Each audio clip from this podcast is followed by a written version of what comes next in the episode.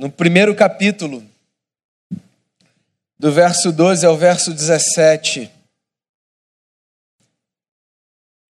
Palavras do apóstolo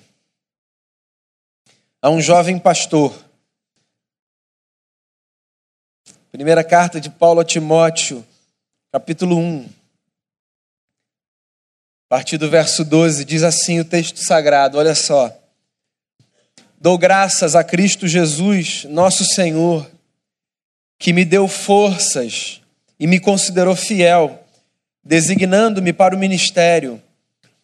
A mim, que anteriormente fui blasfemo, perseguidor e insolente, mas alcancei misericórdia, porque o fiz por ignorância e na minha incredulidade. Contudo, a graça de nosso Senhor transbordou sobre mim, com a fé e o amor que estão em Cristo Jesus. Esta afirmação é fiel e digna de toda aceitação. Cristo Jesus veio ao mundo para salvar os pecadores, dos quais eu sou o pior. Mas por isso mesmo alcancei misericórdia, para que em mim, o pior dos pecadores, Cristo Jesus demonstrasse toda a grandeza da sua paciência usando-me como um exemplo para aqueles que nele haveriam de crer para a vida eterna. Ao Rei eterno, o Deus único, imortal e invisível, sejam honra e glória para todos sempre. Amém. Pai, que a tua palavra encontre no nosso coração, como já foi dito aqui em oração, espaço para crescer, para frutificar e para transformar a nossa história fala a todos nós aqui, por bondade e por misericórdia, e que o nosso coração seja tomado pela esperança que só o Evangelho é capaz de nos dar. É a oração que eu faço te dando graças, com o perdão dos nossos pecados, em nome de Jesus. Amém. Paulo escreveu 14 dos 27 livros do Novo Testamento, ou 13, depende de quem você considera ser o autor da carta aos Hebreus. Nós devemos a esse apóstolo boa parte do que sabemos ser escritura no Novo Testamento. Paulo era um intelectual, versado em idiomas, um homem que dialogava com a filosofia do seu tempo, com a cultura. Mas Paulo era mais do que isso. Paulo era também um homem apaixonado por gente por causa do amor que ele tinha encontrado em Cristo Jesus. Que um dia, enquanto ele viajava para cumprir a sua missão, isso é, perseguir os cristãos, prendê-los e matá-los, se necessário fosse, um dia, Paulo é encontrado pelo amor de Jesus e muda radicalmente o curso da sua vida. E nessa nova fase da sua vida, uma das suas missões consistia em formar um jovem pastor chamado Timóteo. Pois nessa primeira carta que Paulo escreve para esse jovem pastor, ele abre o seu coração logo no início da carta de uma forma que ele expõe o que nós, que sabemos ser pecadores, não gostamos de expor uns aos outros. Tem uma coisa curiosa na vida. Todo mundo sabe que tem falha. Todo mundo conhece o seu próprio calcanhar de Aquiles as suas fragilidades. Ninguém precisa aqui apontar para o outro para dizer: o seu problema é, por mais que às vezes isso aconteça. Mas de alguma forma a gente organiza a nossa vida tentando fazer com que as pessoas acreditem que a gente não tem problema, nem falha, nem calcanhar de Aquiles nenhum. Os outros é que têm. Quando a gente fala dos nossos heróis, dessas figuras que a gente transforma em mitos, esses emblemas de fé, as personagens da Bíblia que a gente mais gosta, a gente tem a tendência de olhar para essas figuras como se elas fossem pessoas perfeitas, como se não tivessem fraquezas, vacilos, erros. E aqui a gente tem um homem que talvez esteja entre os nossos mitos, do ponto de vista simbólico, e que nesse momento de uma carta resolve abrir o seu coração de tal forma que expõe o que ninguém gosta de expor. Paulo, nesses versos que eu li, compartilha com Timóteo algumas verdades a seu próprio respeito, que eu tenho certeza sem precisar ser profeta, que são verdades a meu respeito e a seu respeito também. Ele começa dizendo o seguinte: ele começa dizendo que ele dá graças a Jesus, porque em Jesus a sua vida foi transformada. Ponto. Isso é básico, né? Alguns diriam que isso é o beabá do Evangelho. E é verdade. O beabá do qual a gente não deve se afastar por um dia sequer da nossa vida. A gente deve todos os dias dar graças a Jesus porque ele transformou a nossa história. Não é apenas o calendário que é dividido entre antes de Cristo e depois de Cristo. A nossa história é radicalmente marcada por um encontro com Jesus.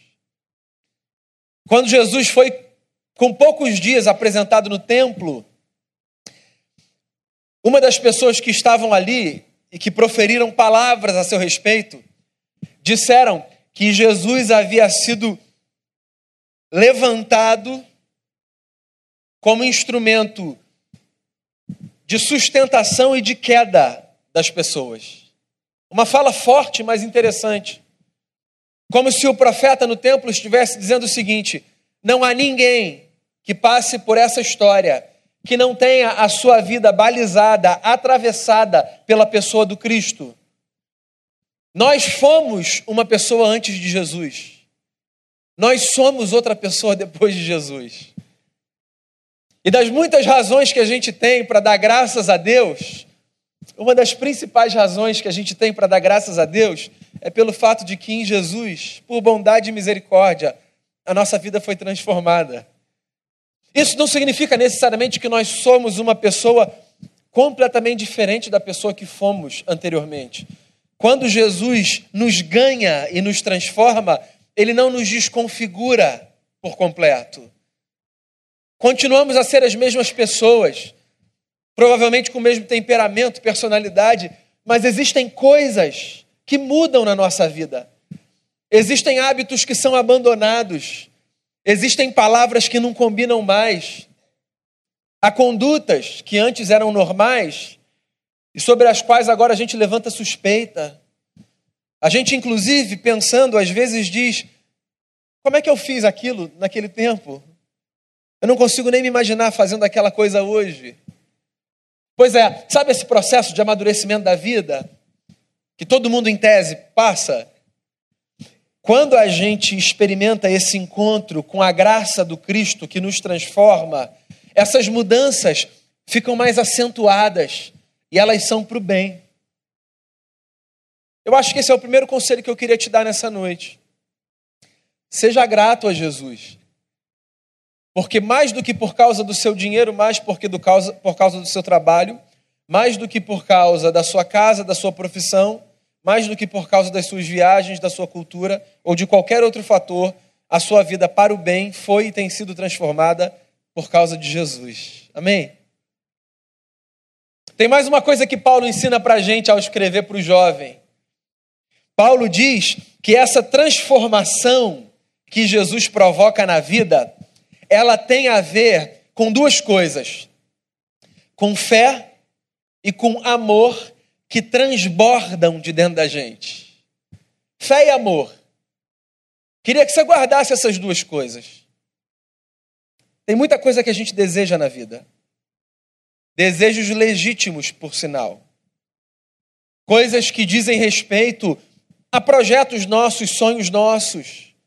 Você pode querer chegar num lugar, por exemplo, na sua carreira. Isso é legítimo. Você pode querer dar para os seus filhos, para os seus netos, coisas que você não teve. Isso é legítimo. Você pode acordar todos os dias dizendo: Eu quero ganhar mais dinheiro para eu ter uma certa estabilidade, para eu viajar, para eu me dar alguns luxos e desfrutar de alguns caprichos. Isso é legítimo. A nossa vida pode ser dividida nesse sentido entre necessidades e desejos.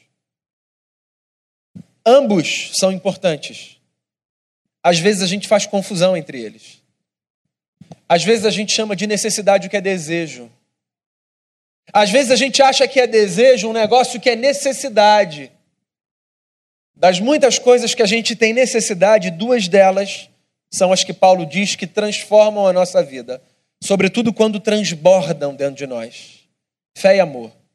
Ponto. A gente precisa de fé. O Gilberto Gil já disse por que, a gente precisa de fé, certo?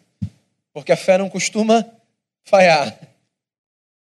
A gente precisa de fé, porque a fé é esse ambiente que sustenta a nossa história. A fé é essa realidade intangível, mas que parece tão substancial quanto esse pedaço de banco que eu toco e que preenche a nossa vida quando a gente se dá conta de que existem lacunas não preenchidas. A fé é o que sustenta a gente quando a gente não encontra resposta. A fé é o que fomenta uma série de perguntas no nosso interior. A fé dá para a gente uma força que nada no mundo é capaz de dar. Verdade ou não é? A fé embala o nosso coração de uma esperança que a gente não consegue comprar. Gente de fé consegue dar passos quando aqueles que não acreditam em absolutamente nada se veem no fim de todas as possibilidades. Não é uma fórmula mágica, não é um elemento fantasioso, é a possibilidade da gente mergulhar numa experiência que transcende. Entende? O ser humano é ávido por encontrar coisas para além de si que sejam capazes de preencher o seu interior. E é por isso que as pessoas mergulham em direções distintas para ver se encontram sentido para a sua vida. Tem gente que mergulha fundo na tentativa de conseguir dinheiro, atrás de dinheiro, atrás de dinheiro, atrás de dinheiro na esperança de que o dinheiro preencha vazios na sua existência. Há pessoas que vão por uma vida desenfreada de relações sem sentido, sem amor, sem afeto. Pessoas que insistem que, ao objetificarem os outros e tratarem os outros como se eles fossem de plástico, bonecos para o seu próprio prazer, a vida delas fará sentido. Há pessoas que se isolam do mundo, se fecham para tudo e para todos, que acham que só há sentido, por exemplo, quando conseguirem proteger o seu coração desse mundo mal. E o mundo mal sempre está fora de mim, na minha lógica equivocada. E aí eu me afasto. Há pessoas que fazem viagens mil. E há pessoas de fé, que não são melhores do que as outras pessoas são apenas pessoas que se deram a graça de mergulhar numa experiência de vida que abdica da tentativa de controlar todas as variáveis e que abre espaço no coração para que Deus dê conta daquilo que a gente sabe que a gente não dá conta. Você não precisa ser uma pessoa necessariamente estudada, esclarecida, para perceber a singeleza da verdade de que a gente não dá conta de tudo. E a gente precisa de fé. Porque a fé é esse ambiente que viabiliza a nossa vida quando o caos se manifesta. E além de fé, a gente precisa de amor. E a gente precisa muito de amor. Uma das marcas mais loucas da nossa sociedade no nosso, do nosso tempo é o culto ao ódio. Porque olha só, o ódio sempre existiu enquanto uma emoção humana. O culto ao ódio é um fenômeno imperante do nosso tempo. A celebração do vil, o aplauso à maldade, a truculência como escolha. A gente precisa se afastar desse negócio.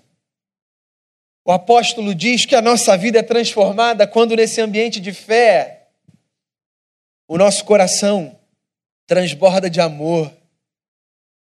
Porque não é o ódio que lança fora o medo, é o amor que lança fora o medo. O amor, essa expressão máxima do caráter de um Deus, que quando deseja revelar os seus afetos por nós, resolve nos amar. O Evangelho não é a notícia de um Deus poderoso que visita a terra.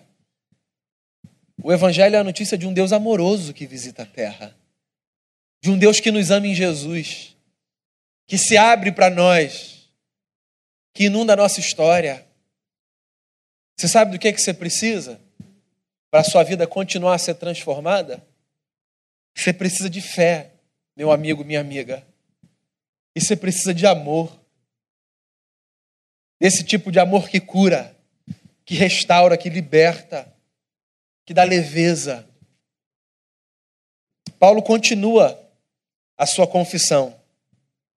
E ele fala o seguinte para Timóteo: que a vida dele foi transformada por Jesus, porque esse amor e essa fé transbordam dentro dele como resultado de um negócio, como resultado de uma intenção divina, você pode ver no texto, de salvar pecadores dos quais ele é o pior. Bacana isso, né? O Paulo diz assim: Eu tenho amor dentro de mim porque eu encontrei a experiência de redenção da parte de Jesus. A gente experimenta amor da parte de Deus quando a gente se abre para a gente ser redimido. Você sabe o que isso significa na prática? Que eu experimento amor da parte de Deus quando eu abro mão da tentativa de ser o meu próprio Senhor e o meu próprio Salvador. A experiência do amor de Deus pela minha vida resulta dessa atitude corajosa de eu abdicar desse projeto insano de ser senhor de mim e salvador de mim. Eu não dou conta de mim mesmo e você não dá conta de você mesmo. E uma análise rápida da nossa própria história é capaz de mostrar isso para todo mundo, certo? A gente não consegue dar conta de todos os nossos dilemas. A gente não tem resposta para todas as nossas angústias. A gente é falho. A gente erra, a gente vacila. A gente começou essa celebração ouvindo uma canção que dizia exatamente isso. Fica perto, Deus, fica aqui, porque eu sou pecador, porque eu não dou conta, porque eu erro, porque eu vacilo, eu machuco, eu firo. Então, às vezes, a minha intenção nem é de machucar e de ferir, mas eu faço isso. Eu faço isso comigo mesmo, eu faço isso com a minha esposa, eu faço isso com os meus filhos, eu faço isso com os meus amigos. Porque isso é quem eu sou. Eu sou pecador. E aí eu volto para o começo da fala. É engraçado, a gente vive num mundo onde a gente pretende insistir, como disse Jean Paul Sartre, que o inferno são os outros. Certo? Onde é que está o problema? Sempre fora de mim. O problema está em você que não entendeu direito o que eu disse. Se você tivesse entendido direito o que eu disse, a gente não estava brigando. O problema está no fulano que não deu conta de fazer o que ele tinha que fazer e agora eu estou tendo que fazer o que ele tinha que fazer. Se ele tivesse feito, eu não estava tendo que fazer isso. E a gente pode replicar isso para todas as situações. O inferno são os outros, é a nossa lógica. E aí vem o evangelho e diz assim: não, nós somos herdeiros de uma tradição que acredita que cada um olha para si e diz sobre si mesmo: dos pecadores eu sou o pior. Quando Paulo diz dos pecadores eu sou o pior, ele não está numa espécie de falsa modéstia. E nem está dizendo para a gente, tá, a gente já descobriu quem é o pior, o Paulo, vamos descobrir de baixo para cima? Segundo pior, terceiro pior. Não é isso, o exercício não é esse. Tem uma lógica aqui, que é a lógica do Evangelho. A lógica do Evangelho, que é belíssima, é a seguinte: a vida não funciona nas suas relações se eu me apresentar para os outros considerando os outros piores do que a mim mesmo. Então, quando eu me apresento nas minhas relações, olhando para os outros como se eles fossem inferiores a mim, as minhas relações estão fadadas ao fracasso. Porque quando eu olho para o outro e vejo o outro como alguém inferior a mim, então eu coloco sempre sobre o outro a responsabilidade de dar conta para que as coisas funcionem. Entende? Desde Gênesis a gente aprende isso. Os rabinos diziam nas tradições de Israel que a religião se encarrega de muitas perguntas. Por exemplo, qual é o sentido da vida? De onde nós viemos? Para onde nós vamos? quem criou todas as coisas, como lidar com o problema do sofrimento e por aí vai. A todas as perguntas que começam com o que, para onde, de onde, por quê, existem respostas múltiplas, eles diziam. A todas as perguntas, diziam eles, que começam com o quem, só existe uma resposta: eu barra nós. Porque se a resposta à pergunta quem for diferente de eu barra nós, nós não conseguiremos construir uma sociedade de responsabilização mútua pelas mudanças, pelos avanços e pelas conquistas. Entende isso? Por exemplo, quando você olha para os salmos e você olha os salmistas chorando o cativeiro na história de Israel, eles não dizem assim, Senhor, olha o que o Senhor fez. Eles dizem assim, olha o que nós fizemos. Isso não é assumir responsabilidade do outro. Não é para esse lugar que eu estou te empurrando. Isso não é ser uma pessoa tão bondosa que nas suas relações, mesmo quando você percebe que alguém fez alguma coisa, você diz assim: tudo bem, fui eu, quando não foi você. O ponto é esse. Isso significa tão somente perceber uma lógica imperante no Evangelho. Paulo fala sobre isso, ele diz assim: considerem as pessoas como superiores em relação a vocês mesmos. Dos pecadores eu sou o maior. Porque, veja só, na minha casa vivem quatro pecadores: eu, Denise, Lucas e Felipe, certo? Se eu viver na minha casa pensando que dos pecadores eu sou o menor, as coisas não vão funcionar. Se a Denise pensar que dos pecadores ela é a menor, se o Lucas, com a sua mente de oito anos, e o Felipe, com a sua de cinco, pensarem o mesmo, as coisas não vão funcionar. A minha compreensão deve ser de uma tal forma que antes de eu perceber as mazelas, os vacilos e a malignidade que habita o outro, eu percebo as minhas próprias. Deus salva pecadores, dos quais eu sou o pior, disse o apóstolo. Deus salva a gente como a gente. Você conhece os seus vacilos, eu conheço os meus. Você conhece a sua área cinzenta, o seu lado sombrio. E aí você pensa assim: se o Evangelho é a notícia de que existe um Deus que me ama, não por causa da minha performance, mas porque Ele me ama, então é essa fé que eu quero para minha vida. Porque é maravilhoso, barra libertador, descobrir um Deus que ama a gente, não por quem a gente é, mas a despeito de quem a gente seja, certo? Ou seja, não é um Deus que diz assim: vem cá que eu vou te acolher, eu estou vendo que você está vivendo uma vida tão bacana, você é tão bonitinho, está acertando tanto, acho que você merece esse negócio. Isso é qualquer outra coisa menos evangelho. O evangelho é a experiência da graça de um Deus que diz assim: Ó, eu sei que você falha, eu sei quem você é, eu te conheço, mas você quer saber, eu te amo. E aí ele diz assim também: não falha mais não. Mas o negócio é tão louco que quando a gente falha de novo, ele diz: Eu te amo, eu te conheço, eu sei quem você é. É a experiência da graça. Deus salva pecadores e pecadoras dos quais eu sou o pior. E esse discurso, eu, Daniel, sou o pior, só cabe na minha boca. Você diz você, tá? E o negócio é mais fascinante ainda. Porque Paulo, que diz que Jesus transforma, fazendo transbordar amor e graça, e redime pecadores dos quais ele é o pior, diz assim também: e esse Cristo que salva um pecador como eu, me faz exemplo para os demais. Está aí um outro problema do nosso tempo. Nós não nos sentimos mais responsáveis uns pelos outros. Mas a verdade é que nós somos, em alguma medida, todos responsáveis por todos. Deus nos criou de uma tal forma que existe sim um nível de responsabilidade que nós exercemos sobre a vida dos outros. Não no sentido de tutela, de irmos atrás como babás, controlando os passos, mas no sentido de nós transformarmos a nossa vida em instrumento de civilização alheia. Entende isso?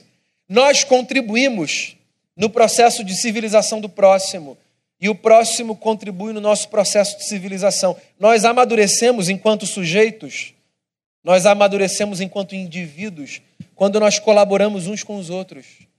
Fecharmos os olhos para as mazelas que nos cercam não nos tornam menos responsáveis de vivermos um tipo de vida que inspire as pessoas. É disso que eu estou falando. Quando eu falo de responsabilidade, eu não estou dizendo que agora, além de tudo que você faz, você tem que tomar conta da vida do próximo. Na verdade, essa é uma recomendação que a gente nem precisa dar, né? Tem gente que nasce vocacionada para isso. Não é disso que eu estou falando. O que eu estou falando é que a nossa vida deve ser uma inspiração para as pessoas. Uma inspiração. Porque sempre tem mais gente do que a gente imagina olhando para a gente. O que você faz, o que você fala, a forma como você trabalha, a forma como você trata o padeiro na padaria onde você vai comprar um pão, a forma como você trata a pessoa que arruma a sua casa, se você tem esse privilégio. Nem todo mundo tem esse privilégio, viu? A forma como você lida com quem está acima de você e abaixo de você no seu trabalho, dentro da hierarquia da instituição. Tudo isso é observado pelas pessoas. A forma como você trata seu pai sua mãe, seus filhos, seus amigos, seus irmãos. A nossa vida, meus amigos, é objeto de análise. Não tem jeito. Ninguém consegue fugir desse lugar. E quem tenta fugir desse lugar se depara com uma fala de Deus que foi dita no começo da história da humanidade, quando na primeira família, segundo a tradição do Gênesis, um homicídio aconteceu. Filhos do primeiro casal, assim diz o texto de Moisés, uma situação de inveja fez com que um matasse o outro. Certo? Lembra da história? Caim mata Abel. O nome Abel, no hebraico, Revel, significa nada. Sabia disso? Caim mata nada. Quanto vale a vida de quem não é nada? Tem gente tem gente para quem a gente olha e a gente pensa assim, essa vida não vale nada. E às vezes a gente não empresta a nossa voz para lutar por aquela vida, porque aquela vida não vale nada para gente. Ninguém devia ser Abel aos olhos de ninguém. A vida de todo mundo vale a mesma coisa. De uma criança, de um adulto, de um idoso. A vida de todo pecador vale a mesma coisa. Tem um valor que é incalculável e que custou a morte de Jesus.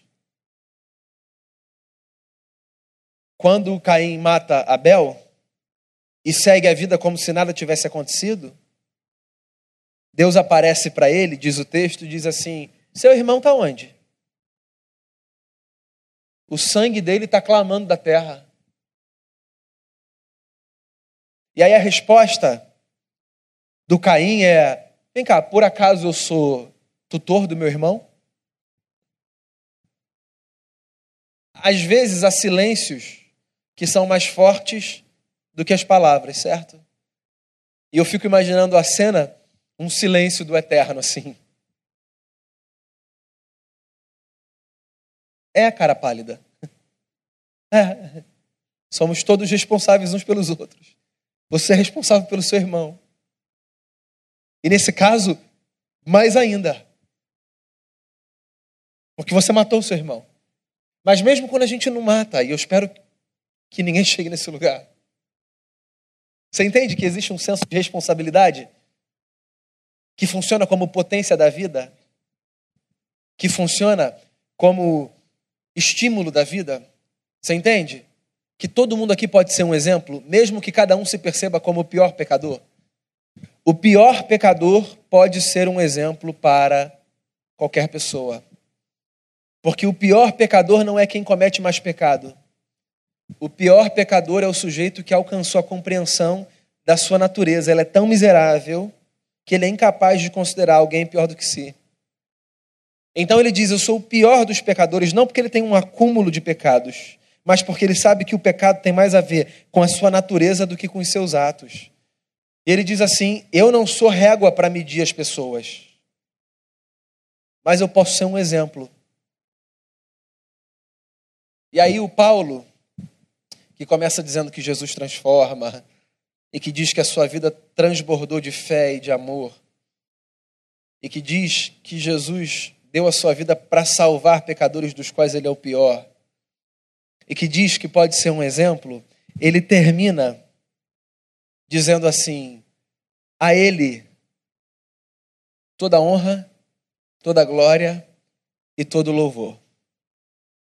Ou seja, perceba o fechamento da lógica do apóstolo. O que ele está dizendo é que Jesus mudou a nossa vida, encheu a gente de fé e de amor, nos deu uma consciência da nossa miséria, nos possibilita sermos exemplo, não para que a gente bata no peito, olhe no espelho e diga você é o cara, mas para que todos os dias a gente bata no peito olhe no espelho e diga assim, olhando para cima: Obrigado, Senhor, o Senhor é maravilhoso. Não acabe em você, acabe em Deus, em quem Ele é, no que Ele faz, na grandeza da Sua graça. Um Deus que insiste em amar a gente como a gente. Nessa noite, é isso que eu tenho para te dizer. Deixe Jesus transformar a sua vida. De verdade. O Gabriel terminou o louvor fazendo essa oração: Senhor, tenha liberdade no nosso coração. Faça isso nessa noite. Deixe Jesus transformar a sua vida verdadeiramente. Eu sei que você tem desejos e necessidades, mas acredita em mim. Das coisas que a gente precisa, de poucas a gente precisa tanto quanto de fé e de amor. Então deixe o seu coração ser inundado de fé e deixe o seu coração transbordar de amor. E quando você sair, e quando você olhar para o lado, e quando você estiver com alguém, e quando você se lembrar de alguém, lembre-se, você não estará nunca diante do pior pecador, a menos que você esteja diante do espelho. E eu nunca estarei diante do pior pecador, a menos que eu esteja diante do espelho. E por favor, seja um exemplo para as pessoas, com o seu sorriso, com a sua beleza, com a sua vida, com a sua ética, com o valor do Evangelho. E no final de tudo, renda a Jesus Cristo de Nazaré, o homem perfeito, o nosso Senhor, toda honra, toda glória, toda beleza e todo louvor hoje e para todos sempre. Amém? Vamos fazer uma oração? Pelo que é que você pode orar aí no seu lugar? Por que ou por quem? O que, que você pode apresentar a Jesus em oração? Qual é o seu lugar hoje? Do que, que você precisa? Você precisa é dessa experiência da fé? É a fé que vai te sustentar e que tem te sustentado agora? Então peça a Cristo Deus me dê fé. É de amor que você precisa? Peça a Cristo, enche o meu coração de amor. Talvez a lembrança necessária a você nessa noite seja a lembrança de que você não apenas pode, mas deve ser um exemplo por onde você for. Seja um cristão exemplar não daquele espectro moralista, sabe? Não exemplar para jogar na face dos outros o que os outros não são. E que a gente, no fundo, também não é.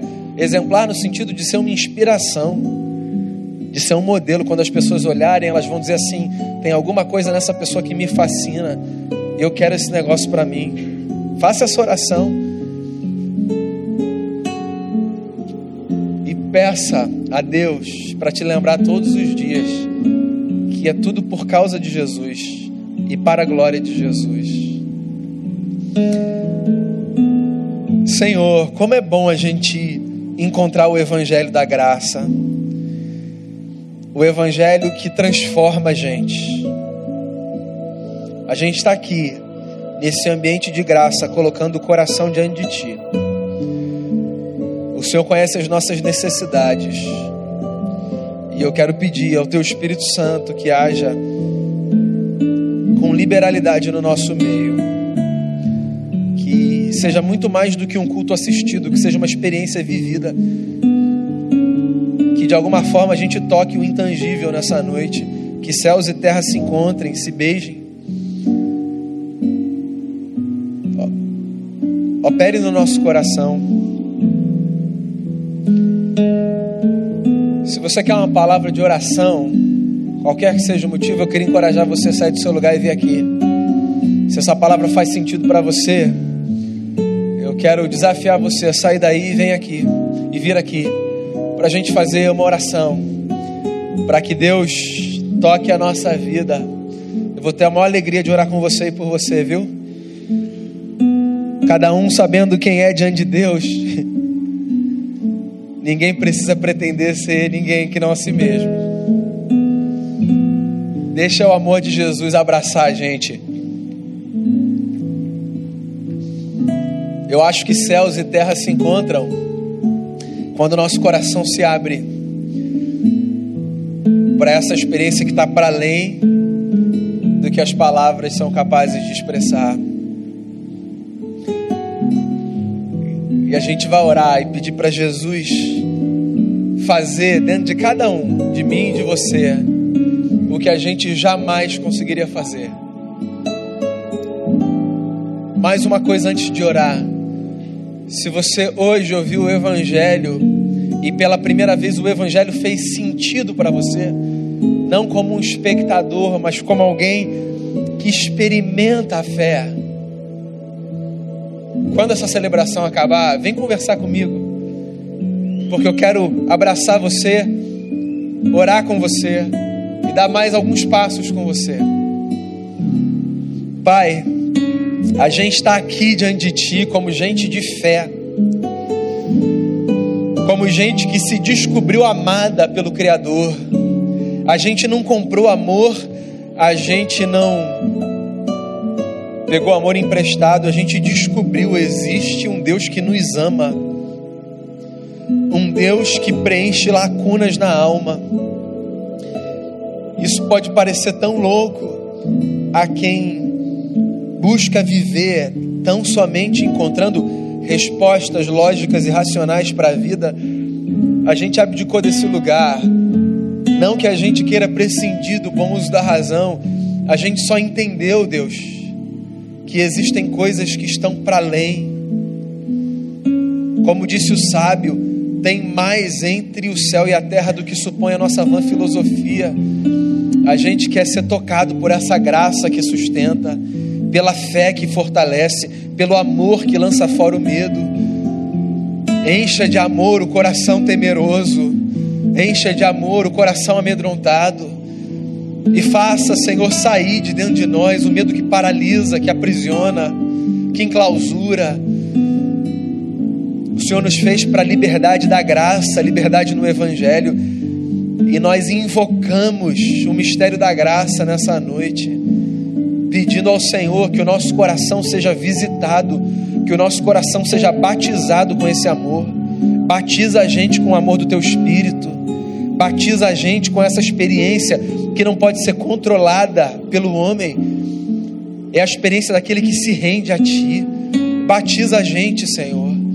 Inunda coração transforma coração de pedra em coração de carne, habita o nosso interior, faça da gente casa, faça da gente morada.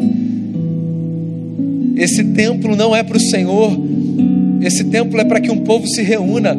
Nós somos para o Senhor, nós somos casa de Deus, mora na gente, mora no coração de quem se sente só. Encha, Senhor, a vida de quem se sente vazio por favor, que a tua graça inunde o coração do que sofre, do que se sente desamparado.